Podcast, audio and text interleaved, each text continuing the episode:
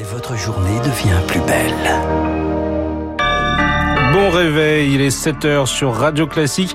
Nous sommes le mercredi 22 février 2023 la matinale de Radio Classique avec Eric Koch. Elle a une, la résilience des Ukrainiens. Presque un an après le début de la guerre, ils ont appris à vivre avec elle, tant bien que mal. Témoignage dès le début de ce journal. La guerre ou le choc des deux mondes, Russie d'un côté, occidentaux de l'autre, duel à distance hier entre Joe Biden et Vladimir Poutine, le président russe qui accuse les occidentaux de vouloir en finir avec la Russie. Et puis, ces ultimes négociations très tendues entre l'assurance maladie et les médecins libéraux, ils demandent toujours une, une valorisation du tarif de base de consultation. Et après ce journal, l'édito de François Vidal et la ruée des Français sur le livret A, c'est à écouter à 7h10. 7h15, la star de l'écho ce matin, c'est Pierre Jacquet, membre du Cercle des économistes. Classique. Et à la une, Lucille, en Ukraine, vivre avec la guerre. Un an après le début de l'invasion russe, elle fait partie du quotidien, une vie rythmée par les sirènes d'alarme, les coupures de courant, jusqu'à ne plus y faire attention. Résilience ou résistance, Jackie Lebas est français, il vit près de Jitomir, à 140 km de Kiev. Nous le suivons depuis les premières heures de guerre. Il est resté en Ukraine pour témoigner. Les gens ne prennent plus la peine de descendre aux abris parce que ça fait un an, parce qu'ils en ont marre, parce que c'est trois fois par jour, parce que souvent il y a des alertes mais ça tombe plus loin ou ça ne tombe pas. Donc là, ça devient évidemment dangereux. Ils ne vont pas rater une occasion de se mettre à découvert en ville, de manifester avec le drapeau euh, à la main. Ils essayent de fait de ne pas changer leurs habitudes. Chaque frappe, en réalité, les rend plus forts. 100% des familles ont quelqu'un impliqué dans cette guerre. La guerre en Ukraine ou le choc de deux mondes, de deux blocs, choc au relent de guerre froide, deux discours hier, celui de Vladimir Poutine d'abord qui accuse l'Occident de vouloir en finir avec la Russie et suspend sa participation au traité New Start sur le désarmement nucléaire. Et la réponse en miroir de Joe Biden hier soir depuis la Pologne, l'Occident ne complote pas pour attaquer la Russie. Qui a fait fort, qui a fait fier, il tient debout, le président américain qui rencontre aujourd'hui les neuf dirigeants des pays de l'OTAN d'Europe centrale et de l'Est pour les assurer du soutien indéfectible de Washington. Une guerre que la Russie continue de célébrer. Avec un concert patriote aujourd'hui au stade Loujniki de Moscou. 200 000 personnes attendues, dont Vladimir Poutine, le président russe qui convoque aussi ce matin les parlementaires pour entériner de nouvelles lois sur les quatre régions ukrainiennes occupées par la Russie. Zaporizhia, Kherson, Lugansk et Donetsk, près de cinq mois après leur annexion. Le pouvoir pouvoir russe veut passer à la vitesse supérieure, comme nous l'explique le géopoliticien Cyril Brett.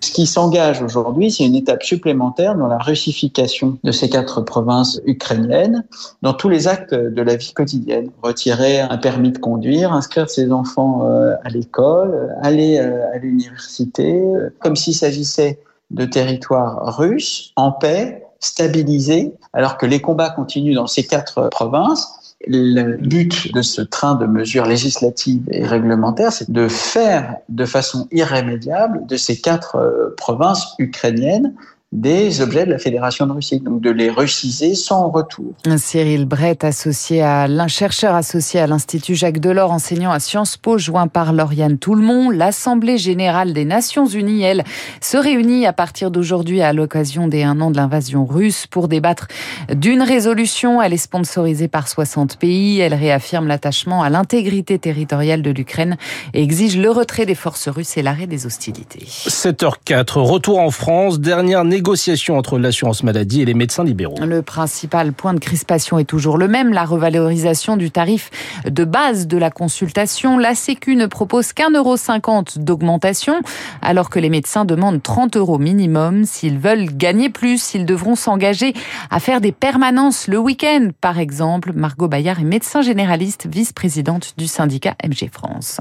Demander 30 euros, c'est juste le rattrapage de l'inflation. Point. Globalement, sur un acte, on est euh, à peu près à 50% de charges entre le personnel que vous avez, les loyers, les charges énergétiques qui augmentent, d'autant que le nombre d'actes que nous faisons s'est considérablement réduit parce que euh, les patients sont de plus en plus chronophages, n'ayant pas d'autre accès aux soins. Ils nous demandent beaucoup à nous qui sommes en proximité, en premier recours. Inévitablement, notre chiffre d'affaires diminue. Propos recueillis par Rémi Pfister, la Sécu et les médecins libéraux qui doivent trouver un accord avant la date butoir du 28 février. Oui, Lucille, quand les soignants n'arrivent plus à se loger. En Ile-de-France, par exemple, c'est devenu un vrai casse-tête. Les infirmiers, entre autres, peinent à trouver un logement près de leur lieu de travail. Il faut débourser 800 euros en moyenne pour se loger à Paris. Résultat, les hôpitaux peinent à recruter et l'Agence régionale de santé débloque 75 millions d'euros pour réserver des logements, Rémi Pfister. Avec un premier salaire moyen de 1700 euros brut par mois, Manon, infirmière en dernière année d'études, ne postulera pas dans un hôpital parisien. Le loyer représenterait la moitié de son salaire, à moins de s'installer à une heure et demie de la capitale. Quand on se retrouve loin, en plus, les horaires euh, pour le personnel soignant commencent à 6 heures. Sauf que parfois, bah, à 4h30, euh, bah, les transports en commun ne passent pas. Et en fait, bah, on voit que ça représente un coût énorme, en tout cas, euh, l'utilisation de la voiture. 1700 postes d'infirmiers sont actuellement vacants à la PHP. Alors, l'Agence régionale de santé d'Île-de-France débloque 75 millions d'euros jusqu'en 2026 pour cofinancer des logements dans Paris. Problème, les internes, qui représentent un tiers des médecins, sont exclus du dispositif. Une aberration pour Charles Du syndicat parisien des internes. Parce qu'il n'y a pas d'internat euh, proposé à Paris par les hôpitaux, tout de suite on est confronté aux problématiques pour euh, justifier d'un salaire euh, suffisant pour avoir accès au logement, qui n'est absolument pas réuni, que ce soit en début, en milieu ou en fin d'internat. Parfois il y a des situations critiques, des internes qui sont logés dans des campings, parfois des internes même qui logent dans leur voiture à la veille de l'internat. Pour combler ce vide, la PHP tente de transformer son parc immobilier en logement de fonction avec une promesse doubler le nombre d'attributions en portant leur nombre à 1200 par an entre 2023 et 2027. 65 euros par mois pour se nourrir, c'est ce que réclame ce matin l'association Famille Rurale au gouvernement. Un chèque alimentaire mensuel pour aider les ménages les plus modestes. Dans son observatoire annuel des prix, l'association estime que c'est ce qu'il manque à un couple avec deux enfants pour s'alimenter sainement. On y revient dans le journal de 7h30. C'est une institution à Calais depuis plus de 60 ans. Mécano qui produit les fameux jeux de construction pour enfants va fermer d'ici l'an prochain. C'est son propriétaire, le groupe canadien Spin Master, qui l'annonce. Elle n'est plus rentable. Une cinquantaine d'emplois sont menacés. Et puis encore une très mauvaise nouvelle pour le PSG. Neymar sorti sur une civière dimanche contre Lille souffre d'une entorse à la cheville avec lésion ligamentaire. Il est forfait pour le choc dimanche à Marseille, 25e journée de Ligue 1. Sa présence le 8 mars en, Bavière face au Bayern Munich en huitième de finale retour de la Ligue des Champions n'est pas garanti. Merci Lucille Bréau. Prochain journal à 7h30 avec Charles Bonner. La guerre en Ukraine, un an après un conflit tant militaire qu'économique qui redistribue les cartes sur l'échiquier mondial et l'Inde tire son atout. On en parle avec Pierre Jacquet du Cercle des économistes, notre star de l'écho. 7h08.